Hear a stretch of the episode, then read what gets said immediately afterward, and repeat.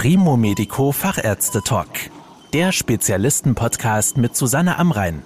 Medizin für die Ohren. Eine herausgesprungene oder verrutschte Kniescheibe tut nicht nur weh, sondern sie führt auch dazu, dass man sich nicht mehr sicher bewegen kann, weil man das Gefühl hat, das Knie knickt weg oder trägt nicht mehr. Was man gegen eine Instabilität der Kniescheibe tun kann, darüber spreche ich mit Professor Christoph Becher. Er ist leitender Arzt am Internationalen Zentrum für Orthopädie der Athos Klinik Heidelberg und gleichzeitig Facharzt im Arthrosezentrum Heidelberg. Herr Professor Becher, was ist denn genau das Problem bei einer instabilen Kniescheibe? Was ist da kaputt, beziehungsweise was funktioniert da nicht richtig? Ja, also normalerweise befindet sich unsere Kniescheibe in einem Gleitlager der sogenannten Trochlea, die die Kniescheibe in allen Bewegungsradien stabilisiert.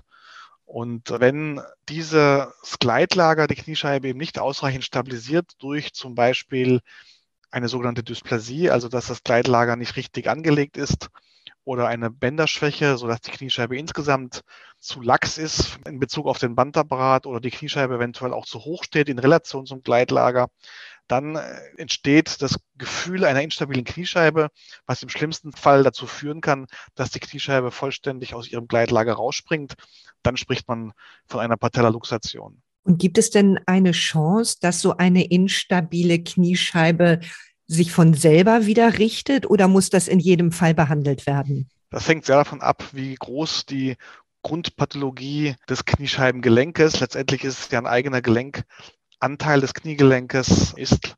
Man kann sicherlich durch konservative Maßnahmen, die wir später noch besprechen werden, ähm, eine gewisse Stabilität herstellen. Aber wenn die Grundpathologie des Kniescheibengelenkes zu groß ist, dann bedarf es doch meistens äh, operativer Maßnahmen, um eine Stabilität eben der Kniescheibe herstellen zu können. Hat man denn eigentlich eine Chance, zum Beispiel durch bestimmte Bewegungen oder durch ein Auseinanderziehen die Kniescheibe selbst wieder einzurenken? Ja, also man muss natürlich sagen, dass so eine vollständige Luxation der Kniescheibe, also dass sie neben dem Kniegelenk, neben dem Gleitlager steht, äh, eigentlich eine schon auch teilweise dramatische Situation darstellt. die bei sportlichen Betätigungen auftreten kann, aber auch manchmal bei Alltagsbewegungen, so dass man sich zum Beispiel rumdreht und auf einmal macht es Klack und die Kniescheibe ist draußen. Bei Patienten, die eine chronische Instabilität der Kniescheibe haben, ist es tatsächlich so, dass diese Patienten oft sich die Kniescheibe wieder selbst einrenken können und das gar nicht als dramatisch empfinden. Aber wenn das erstmalig auftritt oder selten auftritt, dann ist es schon so, dass es manchmal so ist, dass es sogar nur in Narkose wieder reponiert werden kann durch einen Arzt im Krankenhaus. Das Stichwort konservativ ist ja eben schon gefallen.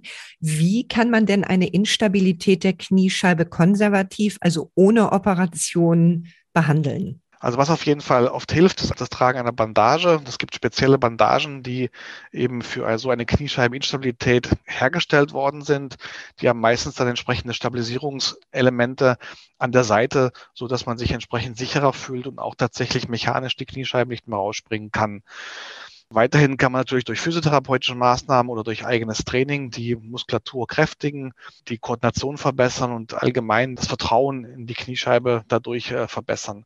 Das geht natürlich aber nur bis zu einem gewissen Grad und hängt eben davon ab, wie groß die Grundpathologie ist. Das ist gleich meine nächste Frage. Wie erfolgreich kann denn so eine konservative Therapie sein bei einer instabilen Kniescheibe? Das hängt hauptsächlich von den Risikofaktoren ab. Also wir unterscheiden verschiedene Risikofaktoren, die letztendlich in sogenannten Scores addiert werden können, aus denen sich dann herauslesen lässt, wie groß das Risiko ist für eine erneute Luxation und wie groß die Wahrscheinlichkeit oder Chance ist, dass es eben nicht mehr zu einer vollständigen Luxation kommt und zu einer Beschwerdefreiheit des Patienten.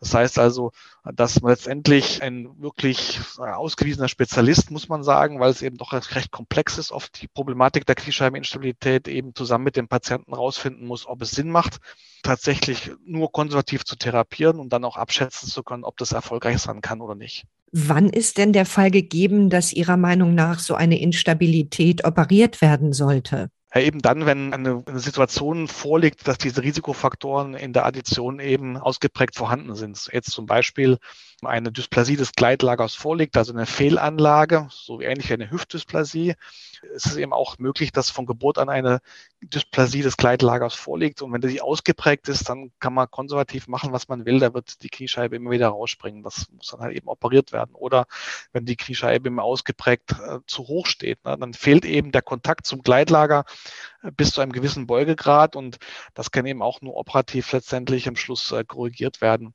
Und da bedarf es eben einer spezialisierten Meinung, um das äh, feststellen zu können und dann entsprechend auch beratend eben die Patienten da begleiten zu können.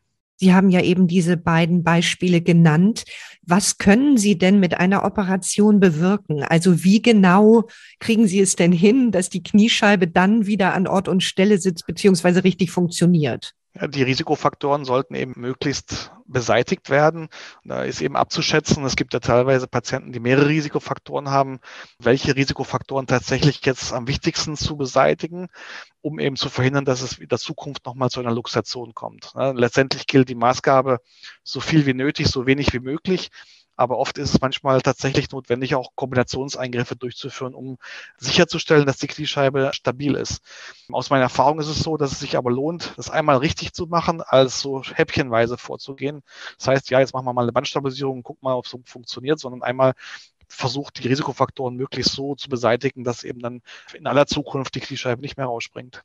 Wenn Sie diesen Bandapparat stabilisieren müssen, ist sowas eigentlich ein offener Eingriff oder geht sowas mittlerweile auch arthroskopisch? Also eine Arthroskopie gehört normalerweise immer dazu, um den Gelenkzustand beurteilen zu können. Meistens kommt es auch leider zu Knorpelschäden bei solchen Kniescheibenluxationen. Aber letztendlich ist es am Schluss ein offener Eingriff, der durch Spezialisten aber durch kleine Schnitte äh, durchgeführt werden kann. Gibt es denn Vor- und Nachteile der verschiedenen operativen Verfahren, um die Kniescheibe wieder in Ordnung zu bringen? Die gibt es natürlich immer. Also zum Beispiel für die weichteilige Kniestabilisierung sind fast über 100 Verfahren in der Literatur beschrieben.